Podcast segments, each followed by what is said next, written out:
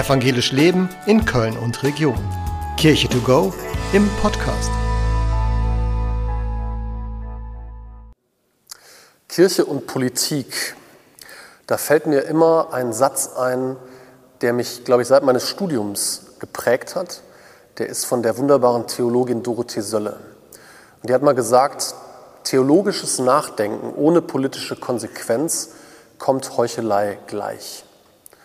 Dieser Satz ist so wahr, weil ich fest davon überzeugt bin, dass wir nicht Christinnen und Christen in dieser Gesellschaft sein können, dass wir nicht Jesus Christus nachfolgen können und uns versuchen, für diejenigen einzusetzen, die von der Gesellschaft ausgestoßen sind, dass wir nicht permanent versuchen, Menschen, denen es schlecht geht, zu helfen und das keine politischen Konsequenzen hat.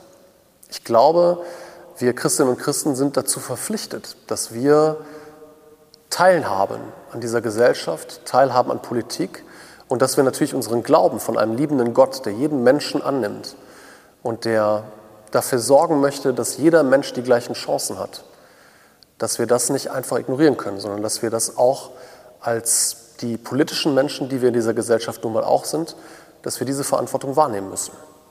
Und von daher, Kirche und Politik, das lässt sich nicht trennen.